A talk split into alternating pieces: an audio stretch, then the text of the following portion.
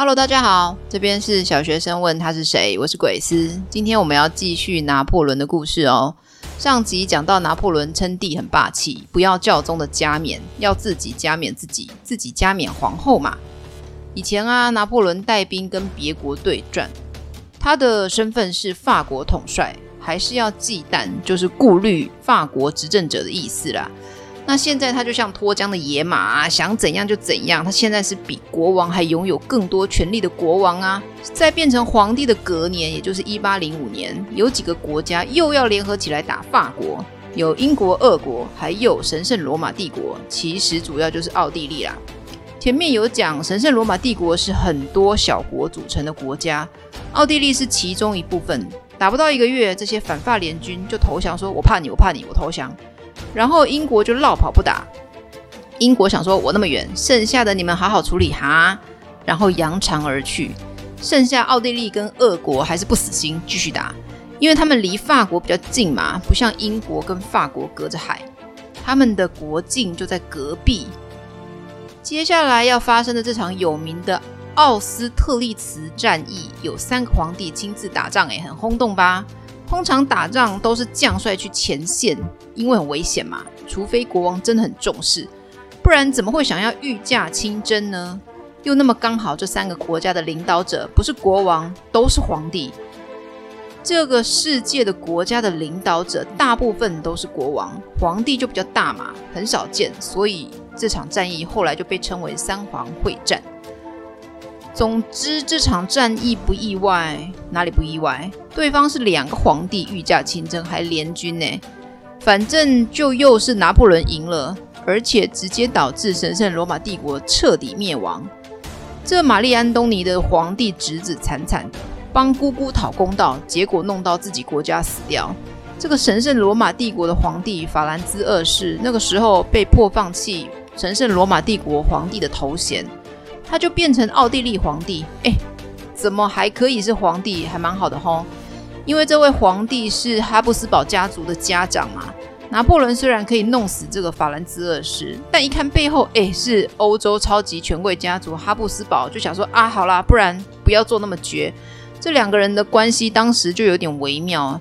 拿破仑还是有点怕法兰兹二世的家族。法兰兹二世也很怕拿破仑啊，这两个互相有点怕怕的双方，接下来怎样，你知道吗？不知道是谁提出来的，讲好这个金贵的哈布斯堡家族的法兰兹二世的大女儿，要在十八岁的时候嫁给四十一岁的拿破仑。这法兰兹二世的企图很明显嘛，就是拜托拿破仑给他们家族一条活路。那你还记得？拿破仑那个时候已经结婚了吗？怎么还可以结婚呢？他还帮他的皇后加冕过诶。但是拿破仑的想法是，他的出身并不高，他现在很威猛很强，但他的孩子们能像他一样那么强吗？如果不能，那拿破仑死后，拿破仑家族会变成怎样呢？会不会到时候被这些拿破仑的手下败将欺负呢？军事武力拿破仑有了，但是论血统的尊贵，他没有。这些贵族会不会在他死后欺负他们家的人呢？他必须在有生之年赶快得到这些权贵的认可，所以要娶一个尊贵的大公主，这样生下来的小孩就也会得到欧洲权贵的认可及庇佑。皇帝跟大公主的婚礼要无比盛大嘛，大公主绝不可能当小老婆。那处理原本的皇后就是婚礼前的某一个步骤，怎么处理嘞？就离婚啦。但拿破仑还是让这原本的皇后保留皇后的头衔，还是可以领皇后的薪水，但不用做事哦。那皇后的工作是什么？就是管事啊。管什么事？呃，就管国家事啊。皇后的工作是什么？皇后的工作就是生小孩，还有陪皇帝出席各种宴会啊，帮他维护名声。那生小孩就是要生继承人出来嘛。那原本的皇后就都不用做了。开心领钱过她喜欢的小日子就好。那这不是现在故事的重点，所以我们可以留到结尾再好好讲这三个人之间的关系。这个从西元九六二年成立的帝国——神圣罗马帝国，到一八零六年正式灭亡，这个成立了八百多年的古老国家就被拿破仑这个三十几岁的年轻人弄死了。所以你可以感受到当时欧洲是有多怕拿破仑，很怕放着他不管，他会征服全世界。那灭亡的神圣罗马帝国后来嘞，神圣罗马帝国主要组成就是现在的德国跟奥地利，就是黏在法国东边那些国家。拿破仑对德意志就是德国那边的各大城邦国，你可以把它想成是大城市、大都市自己组成的小小国家啦。跟他们讨论说，这些小小国家，组成一个莱茵联邦，就是集合成一个组织，但是没有国家主权。那为什么叫做莱茵呢？因为当时德国最主要的河流就叫做莱茵河。拿破仑说：“就我来管你们莱茵联邦吧，我保护你们，收保护费的概念。”隔年，欧洲其他国家继续联合起来攻打拿破仑，因为他实在太威了，所以大家就都会说打拿破仑，不会说打法国，因为可怕的就是拿破仑这个人。好，那这次的组合国家又有谁嘞？好啦，差不多就是那些英国、俄国跟普鲁士，就德国那边又要打拿破仑。那你猜这是谁赢？啊，就是拿破仑啊，怎么打他就是不会输，你联合多少国家来都一样。兵来将挡，水来土掩，普鲁士几乎全军覆没。拿破仑因为这次战役吞掉德国大部分的地区，接着他又打败俄国。俄国的皇帝在那个时候在华语圈被称为沙皇。那“沙”这个字呢，其实是起源于罗马时期的拉丁语，称凯撒，念音是 Caesar。在中世纪时，被视为与皇帝一词拥有类同的地位哦，就跟罗马皇帝一样。那 Caesar 皇帝呢，就被翻为沙皇。好，总之，俄国沙皇就跟拿破仑签订和平条约。到这边为止，欧洲各个国家就有共识啦。拿破仑就是欧洲霸主，怎么打都打不赢的霸主。我们怕你啦，你爱怎样就怎样啦。那这个时候的拿破仑的头衔有什么嘞？有法国皇帝啊，意大利国王啊，莱茵联邦的保护者，呵呵，什么保护者就老大啊。瑞士联邦的仲裁者，什么仲裁者，也就是老大的意思啦。有大事要问我，小事你们自己解决的概念。有人想吃你们，还要先看我的脸色呢。有没有听过“一人得道，鸡犬升天”这个成语啊？有没有听过？没有。有没有听过“一人得道，鸡犬升天”的意思就是什么？有一个人得到了法力，他身边的狗啊、鸡啊都会跟着升天，这样子会变得很厉害。意思就是有一个人飞黄腾达啦，那他的家人也就跟着有很多好处。拿破仑家族就是这个情况啊，他开始给家人各种好处，比如说呢，封他大哥约瑟夫当西班牙国王，当了五年，然后封他的弟弟路易当荷兰国王，还有一个最小的弟弟叫做热罗姆。当西法利亚国王，那这个西法利亚呢，就在德国领土的西北边。前面讲到拿破仑吃掉德国大部分地区，拿破仑就在这个德国的西北边区域呢，建立了一个国家，叫做西法利亚，然后派小弟去当国王。不管是国王还是国家本身，就都是拿破仑跟法国的附庸小弟啦。前面讲到拿破仑分封他大哥当西班牙国王嘛，这是有故事的啊。前面提到拿破仑的人生到一八零七年这个时候，拿破仑三十八岁，已经彻底打死东边邻国神圣罗马帝国，娶了人家皇帝的大公主。虽然打赢东北边好冷好大块土地的俄国，但因为太冷，土地太大，吃不下来，也管理不了，所以呢，法国、俄国签订和平条约，东边的事情差不多搞定。但是同一年年底，才不让你省心。西边的西班牙爆发内部动乱，西班牙国王被推翻。拿破仑其实可以不要管，但你觉得他是这种个性的人吗？他嘴巴上嚷嚷我是欧洲霸主诶，但他其实想干嘛？他觉得诶，这千载难逢好机会，可以吃掉西班牙。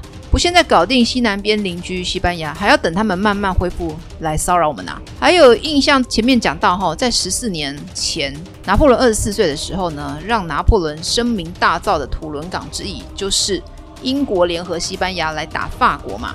拿破仑就想说，趁你病要你命，赶快去打西班牙。那有打赢吗？有诶，就成功吃下来，所以才会有让哥哥当西班牙国王这件事。但你知道吗？不是说我打赢你们国家，我就可以顺利统治你们。毕竟风俗文化跟语言都不太一样。西班牙人民就群起反抗，一个民族组成一个国家，这就是民族主义。那什么叫做一个民族呢？简单说，就是拥有一个共同的生活习惯，使用同一种文字。你拿破仑又不是西班牙人，不说西班牙话，你怎么能统治西班牙？好啦，现在拿破仑又不只要忙西班牙的事，他自己还要管理法国啊。刚刚前面有讲，他又要改政治，又要改经济，又要改法律，又要改行政条文，一堆规定。拿破仑根本没办法平息西班牙人的暴动啊！法国北边隔着海的英国想说：“哎嘿，我的机会来啦！”于是隔年英国就说：“哎哎，我来帮你们调停啦！”然后就跑来占领整个葡萄牙。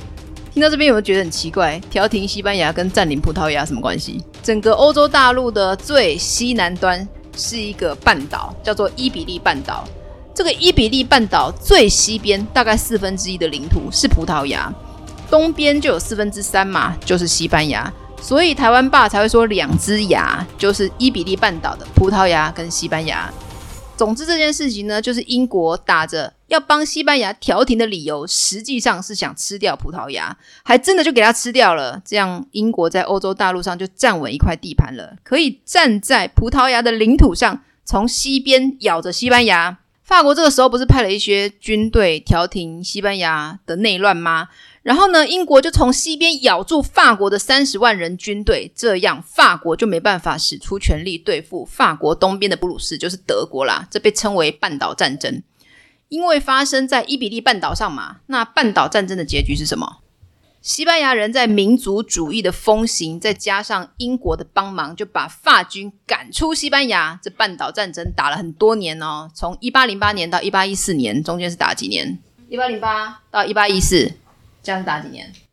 六年。答对了，这是西班牙的状况，但东边也没闲着哦。在半岛战争刚爆发的隔年，一八零九年初，前面有讲法国没办法一边处理西班牙的动乱，一边搞定东边的普鲁士嘛？那这普鲁士怎么了呢？原来这一切都是拿破仑的准岳父，也就是奥地利皇帝搞的鬼。为什么说是准岳父呢？因为这个时候还没举办婚礼呢，隔年一八一零年才跟大公主结婚。政治真的很奇妙哦，可以一边打仗一边筹办婚礼呢。好啦，那这位准岳父奥地利皇帝又在忙什么？这奥地利皇帝岳父心想，拿破仑这个时候在忙着处理西班牙内乱，他也是想要趁你病要你命啊，就搞偷袭，偷偷打法国东边。当初吃下德国那些领土，奥地利在法国东边嘛。拿破仑想想觉得不行啊，如果一定要选一边，我比较想处理东边普鲁士，就是德国区域领土。所以他在西班牙就退兵了，就赶快冲到东边去保护图鲁士的领土。但这就是奥地利很丢脸的地方，你都是搞偷袭了，结果还是输。拿破仑呢，他就算是匆匆忙忙从西班牙穿过整个法国来抵抗你们奥地利军队，还是赢诶。于是奥地利就说：“好啦好啦，不要打我了，我割土地给你啦。”他们呢就在奥地利首都维也纳的皇宫，叫做美泉宫，签订维也纳条约。奥地利真是丢脸丢到家了，在自己家门口道歉说：“哎呦，我都要把我女儿嫁给你了，你就不要计较那么多，大家都是一家人，我们现在是法奥同盟哦。”所以啊，人家说政治上没有永远的敌人，也没有永远的朋友，就算是在筹办婚礼，一样可以出兵打仗呢。隔年，拿破仑就跟大公主结婚了。拿破仑真的是没能闲着，结婚的隔年，一八一一年末，法国跟俄国前面不是讲他们在一八零七年签订和平条约吗？但是俄国沙皇就渐渐就后悔啦，渐渐不想跟法国拿破仑当好朋友，不跟你玩了。拿破仑就跟俄国说：“哎、欸、哎，跟我一起打英国。”俄国说：“不要。”拿破仑就生气气啊，来人呐、啊，给我打！就跑去打俄国了。这就是俄法战争。哎，这拿破仑失策啊！他要是见好就收就好了，反正自己打英国应该也是能行的。之前都可以自己抵抗那么多国家的联军，对吧？他干嘛要想不开跑去打那么冷那么冷的俄国？你知道俄国有多难打吗？因为太冷，一般住的比较南边的人不知道俄国冷成那样子，不知道怎么保暖。因为冷，所以食物取得也比较困难。那补给怎么办？光运送粮食就不知道要花多少时间力气。俄国其实根本不用打，他就只要撤退不抵抗，看你拿破仑法国军队卡在俄国的冬天，这就是坚壁清野。坚壁的意思就是说，把城墙墙壁弄得很坚固；清野就是把原野的资源清很干净，让你找不到食物可以吃。也可以称作焦土政策，就是把资源都烧光，你只要没资源就待不久。难道要在这边饿死自己军队吗？但是法军很坚强哦。到底是很坚强还是很坚持？本来有六十七万大军，死伤了四十四万，这样剩下多少？剩下二十三万人军队。总之，他们在这么困难的环境下，终究还是攻进了俄国的首都莫斯科。这样是走了多远呐、啊？用 Google Map 看哦，一个人从法国首都巴黎走到俄国首都莫斯科是二七六一公里，好没感觉。换算时间是五百六十二小时，就是二十三天多。这是一个人自由自在的走，不吃不喝不睡觉的时间。你看这么庞大的军队，中间还有人可能会来偷袭、受伤、生病什么的，还要吃饭、睡觉、上厕所啊。这样呢，他们整个军队呢，花了快一年的时间，终于可以攻进去莫斯科。你觉得这么辛苦抵达人家家门口，人家会投降吗？人家当然是准备好武器打跑你啊！不过我觉得俄国人的政策也是蛮奇怪的，他们可能真的很怕拿破仑打他们，怕被打，于是来了个玉石俱焚，就是一把火烧光自己家，我守不住的，你也别想有。在自己家门口也还是要实行焦土政策，这下拿破仑一定觉得不划算啊！我千辛万苦花了快一年到你家门口。打算好好打一打，结果你给我烧个精光，什么都不留给我。这时他又接到消息说，法国境内有人要政变，就是想趁拿破仑忙着出征不在国内，想推翻拿破仑政权。那拿破仑接到消息，当然就不得不赶快回国处理啦。回国只有两万人，从刚刚的二十三人再少掉二十一万人，因为他又要穿过漫长的俄国领土。拿破仑就说：“哎呀，我不是败给俄国，我是败给俄国的冬天啦。虽然是事实，怎么听起来这么像借口嘞？反正之后二战的时候，德国不是到处侵略各个国家吗？那那个时候他就不想在冬天的时候打俄国，这就是历史给他的提醒啊。”神话中就有破灭的一天啊！拿破仑的霸主地位渐渐陨落，跟俄国的战争刚结束，返回法国。周遭大国知道拿破仑现在好累累，于是再度联盟起来，说要打法国。有谁嘞？就是那个让拿破仑好累累的俄国，还有宿敌英国，还有岳父奥地利，还有隔壁普鲁士。就隔壁这些国家想压制法国的气焰，打来打去。虽然法国赢很多次，但其实这样子就是消耗法国的战斗力。一群人打一个人，这个人再怎么厉害，也是一个人，体力也会被消耗掉。终于有一场莱比锡战役，法军被击溃。以前被法国征服的附庸国看到这种情况，觉得哎呀，老大情况不要，我们赶快绕跑，不然要被这些联军欺负。于是就纷纷大喊：“我们独立啦，不跟法国在一起哦，不要打我。”终于在隔年，也就是一八一四年，拿破仑四十五岁的时候呢，联军呢就占领法国首都巴黎，要求法国无条件投降。同时，拿破仑必须退位。那拿破仑怎么办？他不能怎么办？过几天他就投降了，因为他的兵真的被消耗得差不多了，真的无法抵抗源源不绝的反法联盟军。那他被推翻之后，闲着没事做就写写日记嘛，就跟曼德拉一样，政治犯没事做就是写日记。拿破仑在他的日记里面写说，他觉得他这次被推翻有一个很大的主因是法国首相其实是偷偷支持波旁王室的。那拿破仑觉得这位可恶的首相其实一直在找时间暗算自己。过没几天呢，他就在巴黎枫丹白露宫，也就是太阳王路易十四盖凡尔赛宫之前的皇宫，叫做枫丹白露宫啦。拿破仑呢就在枫丹白露宫签署退位诏书，就是签一份正式文件，承认说啊，我不当皇帝了啦。接着他就被流放到地中海上的一个小岛，叫做厄尔巴岛。那你觉得被流放的过程中平安吗？当然不平安啊！他的敌人那么多，但他还是活过来了。这时候法国巴黎谁当老大嘞？这些皇室的拥戴者呢，就把路易十八找回来，变成法国国王。波旁王朝就复辟了，就是起死回生了。这路易十八是谁？猜猜看，他就是那个断头国王路易十六的弟弟。拿破仑被流放后，隔年他就不死心，偷偷跑回法国。身为国王的路易十八，这个时候怎么办嘞？路易十八可能知道拿破仑实在太厉害了，如果他要政变，要抢皇位，自己是不可能赢过他的。于是，路易十八竟然就迎接拿破仑，说：“你来，你来，欢迎，欢迎。”意思就是让给你啦。然后呢，路易十八就先落跑去别国了。于是，拿破仑就和平的再度夺得政权。别国一看，啊！法国拿破仑回来了，这下不得了了！拿破仑又要再度发威，这样不行啊！于是，欧洲其他各国迅速组成第七次反法联盟，又要打仗啦。过了三个多月呢，拿破仑的军队呢，在比利时有个地方叫做滑铁卢，被英国公爵以及普鲁士元帅带领的反法盟军所击败，史称滑铁卢战役。有没有听过？滑铁卢战役有没有听过？没有。这是拿破仑最有名的战役，竟然是他输了的那一场。为什么这样反而让人觉得他实在是太厉害了呢？那因为一定是强中之强啊！输了的那一场非常稀少，所以才有名啊，对吧？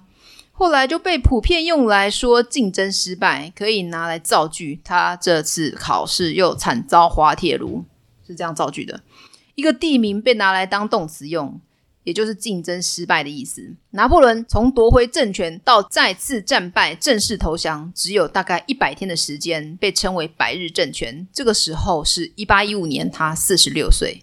好啦，这次战败呢，拿破仑的政敌就是政治上的敌人啊，汲取了上次的教训，流放到地中海中间的小岛，根本不够远啊！你看，你把它放到地中海小岛上去，它就偷偷跑回来了。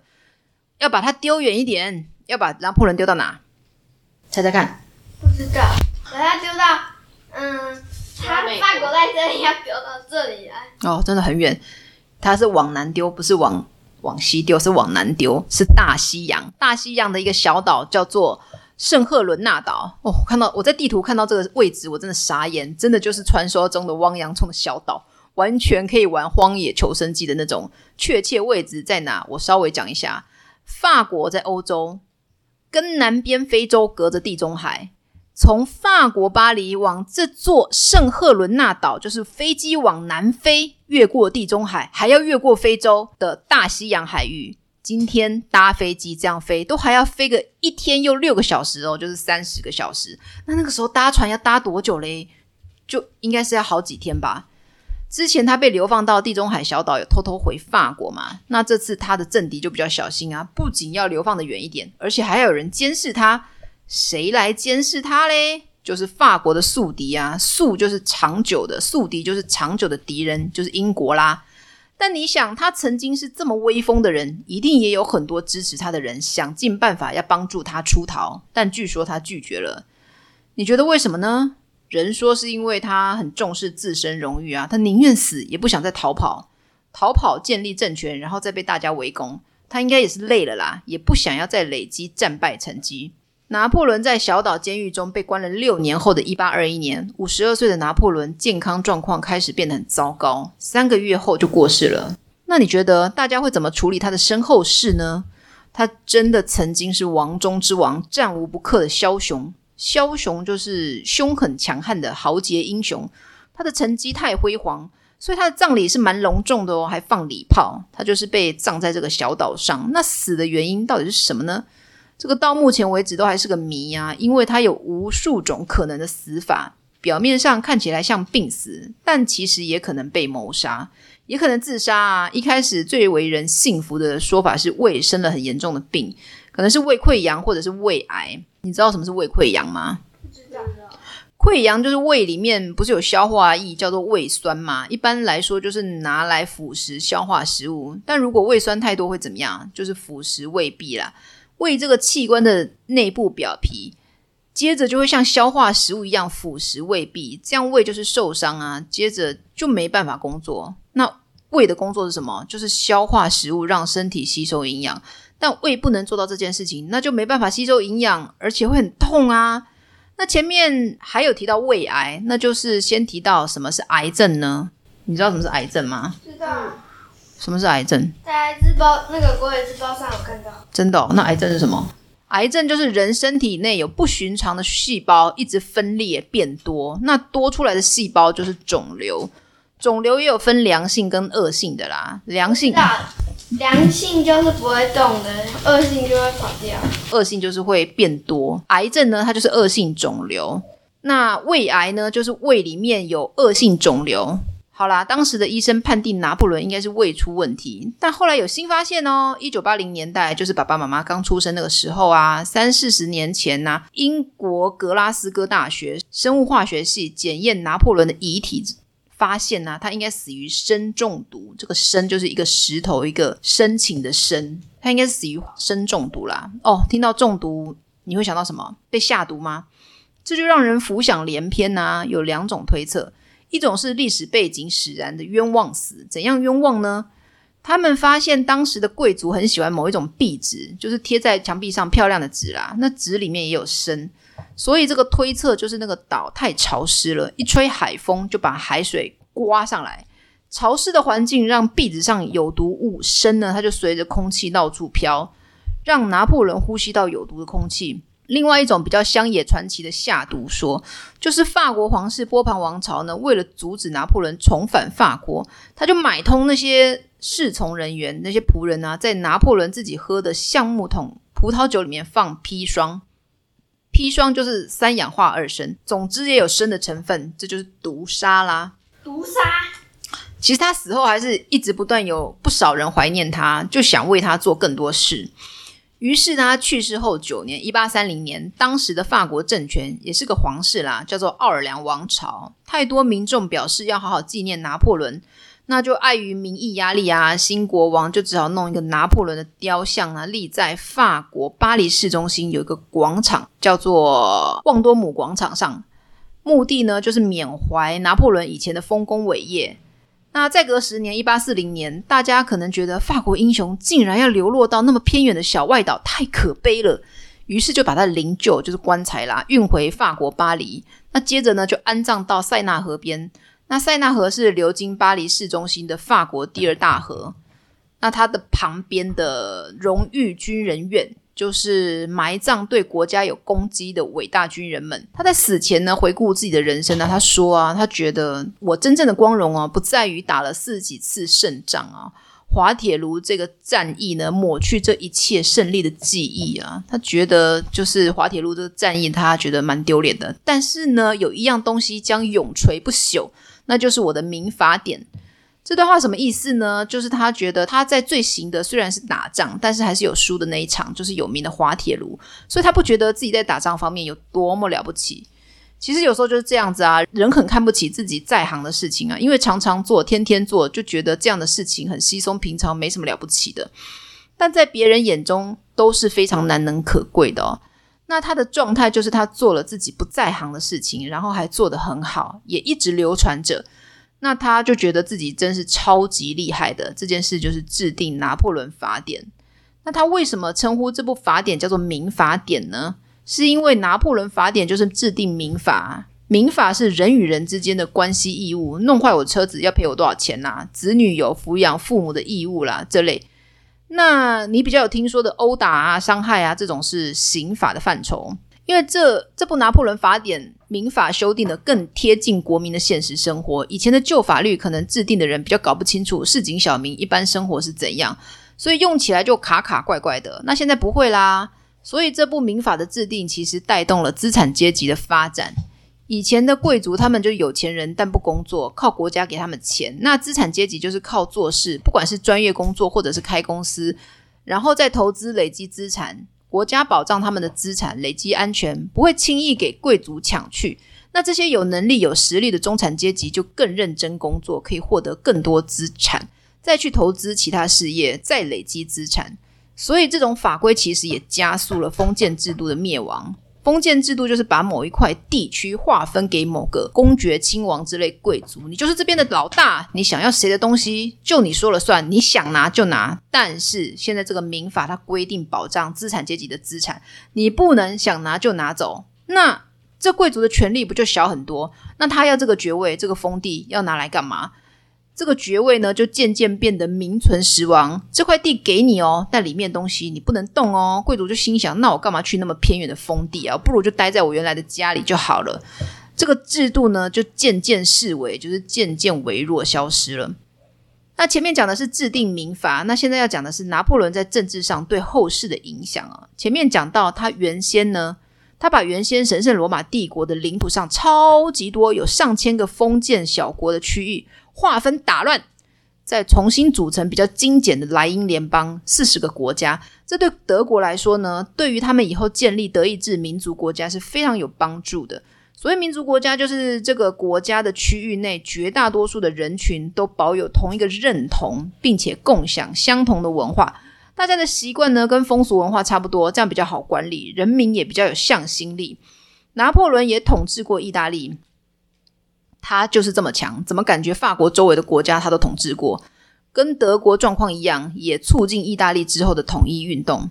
拿破仑一生啊，亲自参加的战争啊，有达到六十多次。他的霸权搅乱了欧洲国际关系，破坏了各国的势力平衡。但是这个霸权也有结束的一天，在拿破仑战败后的维也纳会议上，新的欧洲秩序被重新建立起来，大家的势力要差不多平均啦，不然拿破仑太厉害，大家会害怕。他的理念呢是勇于挑战及破坏专制主义，可以说是近代的民主主义及民族国家的理念的先驱者。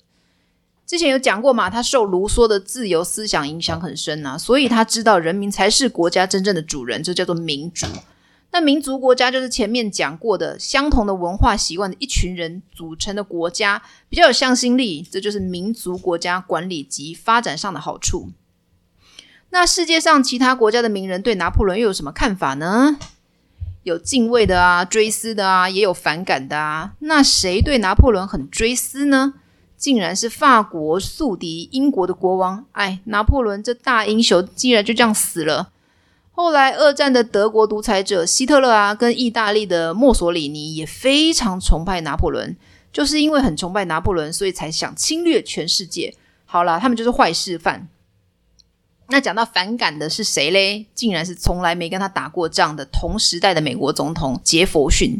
那杰佛逊呢，曾经在信里面呢说，拿破仑的野心呢，让欧洲陷入了极大的痛苦，实在是犯下了令人发指的暴行。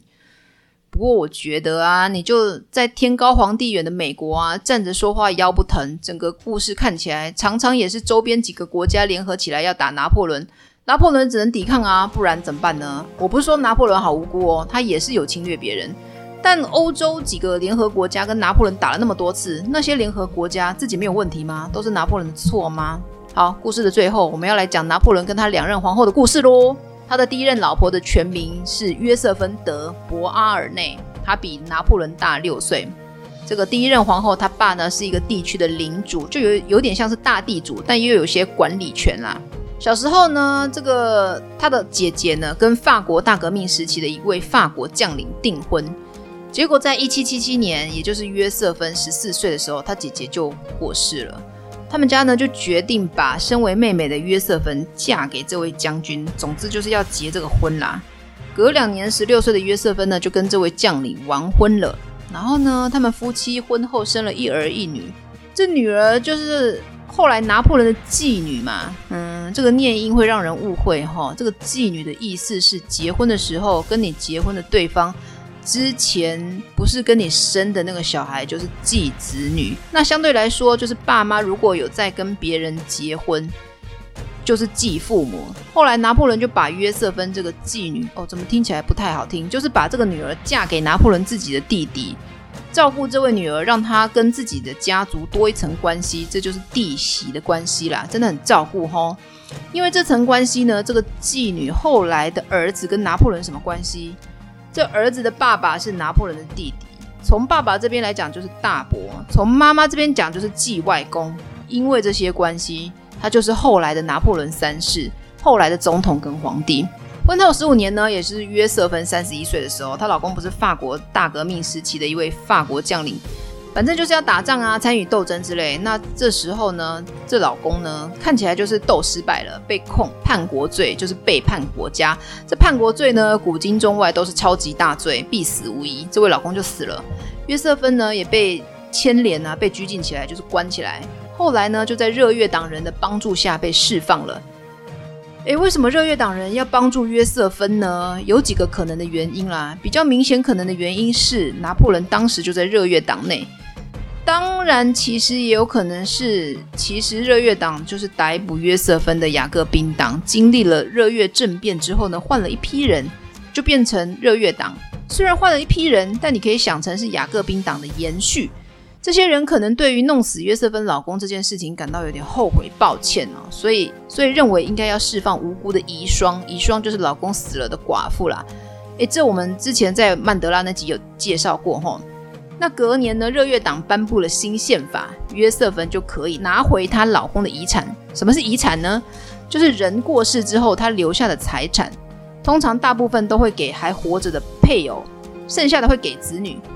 民法是有规范的啦，例啊、顺序啊。那你还记得当初她老公为什么过世呢？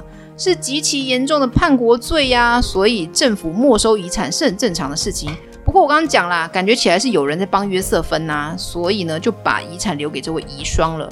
约瑟芬本人非常漂亮，嗯，可以以寡妇的身份当上拿破仑的老婆，应该是非常漂亮的。然后她也很会交际。什么是交际呢？你可以把交际想成是交朋友啦。不过通常这个词有一点点负面，就是感觉起来不是那么真心，只是讨人开心而已。他在当时法国首都巴黎很有名啊，实际是怎样不知道。不过大家都传来传去说，那个时候啊，他跟很多高层人物有染。所以有染就是有男女之间的要好关系啦，是好几个，而且都是有头有脸、有权势的人啊。包括在一七九五年到一七九九年担任法国督政府的第一督政官，这个人叫做巴拉斯，是实际权力最高领导者。这巴拉斯呢，是当时热月党的领袖，也是当时还是准将的拿破仑的老板。当初就是巴拉斯呢，指派拿破仑去平定保皇派的叛变，得了军功。军阶就往上爬啦，变成陆军中将兼巴黎卫戍司令。这前面有讲过吼。一般说法是拿破仑此时变成军队总司令，在社交场合就是有很多很多人的聚会上认识了约瑟芬。但之前是不是已经认识不知道。总之，从拿破仑变总司令后，就开始追求，疯狂追求约瑟芬。但约瑟芬是你老板的女朋友哎。好啦，这个女朋友其实也不太正式，就是人家说的。但拿破仑就不管啊，就是很喜欢，就是要追。但约瑟芬其实不太喜欢这个矮冬瓜。人家说拿破仑很矮啦，你看拿破仑是个多传奇的人物，连身高都要被后人研究好久。有人说一六八，有人说一五八。好啦，其实这些都不太重要啊。终于隔年呢，拿破仑就悔弃了跟未婚妻的婚约，跟约瑟芬结婚了。虾米？拿破仑当时有未婚妻？所以你看，这拿破仑也是有点渣渣的哦。这个未婚妻又是怎么回事呢？这未婚妻叫做德茜雷克拉里，他是怎么认识拿破仑的嘞？法国大革命时啊，这位可怜的未婚妻叫未婚妻啦吼，名字也记不住。未婚妻爸爸过世，哥哥被革命政府抓走。为什么要抓？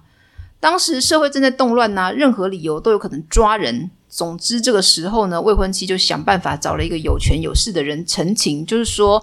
啊、我我哥哥是无辜的啊，拜托放他好吗？这个有权有势的人是谁嘞？就是拿破仑的哥哥约瑟夫，后来当西班牙国王的那个。他弟弟拿破仑当时是一个将领嘛，他也在革命政府内做事。那就因为这样子，约瑟夫呢就认识了未婚妻的家人。这未来的西班牙国王呢，拿破仑的哥哥就变成未婚妻的姐夫。哦、呃，有点难懂。就是拿破仑的哥哥跟拿破仑的未婚妻的姐姐结婚了，不过这是他变成拿破仑的未婚妻之前的事情。也就是说，一对兄弟跟一对姐妹结婚，年长的兄姐结婚，弟弟抛弃了妹妹未婚妻这样子。这未婚妻啊，听说拿破仑跟约瑟芬结婚的时候还要跳桥自杀，哎，这样子。所以他真的自杀？呃，不过他后来被救了。其实你可以想象啊，这约瑟芬在婚前的生活那么多彩多姿啊，就是一天到晚 party 啊、宴会啊、吃吃喝喝，他应该是很难再回归家庭的啊。而且拿破仑四处征战就不在家嘛，约瑟芬呢就又交男朋友了，婚后哦。那个时候哦，拿破仑真的很爱约瑟芬哦，他很多次从意大利寄出很多很思念的信啊给约瑟芬，但约瑟芬都没理他，很冷淡啦。拿破仑就生气气啊，接着他不是出征埃及的时候啊，他就在那边交了一个女朋友，那那个女朋友呢还被称为拿破仑的克利奥佩托拉，还记得克利奥佩托拉是谁吗？就埃及艳后啦齁，反正总之。这个分居两地的夫妻双方都各有男女朋友，各自玩各自的。拿破仑应该是有点绝望啦，他对约瑟芬应该是真爱，因为约瑟芬的冷淡呢，让他开始有点游戏人间的态度，就到处交女朋友。虽然这对夫妻各自玩各自的，但实际利益还是绑在一起。所以之后拿破仑发起的雾月政变呢，就是让拿破仑变成实际掌权者的那次政变。其实约瑟芬也出了很多力哦。使拿破仑获得很多政界人士的支持，虽然看起来感情不怎么样，但约瑟芬的确是帮了拿破仑很多忙。那当然啦，因为拿破仑获得权力，身为老婆的约瑟芬也会有很多好处的。雾月政变后五年呢，拿破仑称帝的时候呢，前面讲过，拿破仑不给教宗加冕，他自己把皇冠戴在自己的头上，然后再自己把后冠呢戴在约瑟芬头上，就是亲自为他加冕。看起来夫妻俩虽然各自玩各自的，但是在重要事情上还是很帮助彼此的啦。在这加冕典礼上，还出现了一些很戏剧化的桥段哦。拿破仑的家族其实很讨厌约瑟芬，那讨厌的理由你可以想象得出来吗？总之那个时候皇后的礼服很长，一不小心踩到就会跌倒啊。那那个时候负责为约瑟芬牵军的波拿巴姐妹呢，就是拿破仑的姐姐跟妹妹啊，就有点故意啊，试图要让约瑟芬失去平衡，或者是跌倒，或者是绊倒。但你知道吗？帮约瑟芬牵裙子的还有谁嘞？还有前面讲的差点自杀的未婚妻耶。但未婚妻很有做人的品格哦，她就那个时候就很好心的就扶好这个约瑟芬这位皇后。好奇妙的故事哦。好啦，那个时候未婚妻的日子也过得很好啊。她老公当时是德国的一个大城市，叫做汉诺威总督，就是有点像大的市长啦。但再怎么大，就没有拿破仑大啊。好啦，大家日子过得好就好了。拿破仑呢，跟约瑟芬结婚十四年，他们之间一直都没小孩。但约瑟芬跟前夫生过小孩，耶，意思是拿破仑自己的问题生不出来耶。但是拿破仑跟第二任老婆有生小孩耶。呃，这对夫妻，一个跟前夫生过小孩，一个跟后来的妻子生小孩，结婚十四年没小孩的可能原因就是什么？这个时候呢，旁人就乱猜啦，一定都是先说女人啦，就说约瑟芬可能年纪大生不出来啦，或者是因为性生活紊乱啊，生育功能不佳。那第二种可能就是他们根本没有性生活。约瑟芬根本不喜欢拿破仑，但你看，拿破仑除了政治上的需要跟神圣罗马帝国的大公主结婚，其他根本对约瑟芬好的不得了，把约瑟芬的女儿嫁给自己的弟弟啦，都知道约瑟芬在外面有男朋友喽，还是把她加冕成皇后啊，离婚的时候呢，还是给她皇后的尊号啊，还是给她皇后的优待啊，吃的用的穿的都是皇后的规格啊。你说这个离婚是拿破仑要跟别人结婚，主动提的离婚，约瑟芬没有错。诶，可是你想想，约瑟芬在外面有交男朋友，她不是完全无辜哦。好啦，接着跟大公主结婚的故事，前面讲过了。拿破仑其实是想找一个血统尊贵的公主，加强后代的血统尊贵啊。但当时的人非常在乎血统尊贵，也，是要讲几遍这个血统尊贵啊？就真的。在谈好跟大公主结婚之前呢，拿破仑本来想娶俄国的公主啊，就是当时沙皇的妹妹。但俄国沙皇拒绝了，说你再怎么强，我就是瞧不起你平民的血统啊，你又吃不掉我们俄国。但神圣罗马帝国不一样啊，拿破仑直接弄死了神圣罗马帝国。神圣罗马帝国人在屋檐下不得不低头，要娶我女儿，你娶吧。唉，婚后一年呢，大公主就超快速生下一个儿子。所以啊，前面拿破仑结婚十四年没生小孩，不能说约瑟芬的风评不好，污蔑他啊，就真的拿破仑再婚就火速生小孩耶。婚后拿破仑还不是一样要到处出差打仗，在外地待很久，跟前一段婚姻一样啊，这就是她的战火人生。那老公不在，身为皇后的大公主，哎，这时候再称呼她大公主好像不太适合了，婚后她就是皇后啦。现在才讲她的名字，实在有点不敬，还以为可以不用讲，不过还是讲一下比较清楚。这位皇后的名字叫做玛丽路易莎，讲完就忘记的名字。这位玛丽皇后这样称呼更模糊了。好啦，第二位任皇后呢，在拿破仑在国内的时候呢，二度担任法国的摄政王。之前有解释过，摄政的意思是虽然不是统治者，但是因为统治者不在国内，或者年纪太小无法决定政务，所以有人帮他处理国家大事。这个帮处理国家大事的动作就叫做摄政。总之，后来你还记不记得拿破仑因为战败啊，被流放到厄尔巴岛，就是那个比较近的那个地中海小岛。从那个时候开始就是死别。有没有听过生离死别啊？没有，就是再也没有见过了。被流放到厄尔巴岛之后呢，这对夫妻就再也没有见面过了。这位皇后在拿破仑被斗倒失势之后，就赶快回奥地利娘家。后来她也有再婚。好啦，拿破仑的故事就讲到这里。这边是小学生问他是谁，我是鬼斯。希望你喜欢我的故事，帮我按赞、订阅及分享，谢谢大家。我们下次再见哦，拜拜，拜拜，拜拜，拜拜。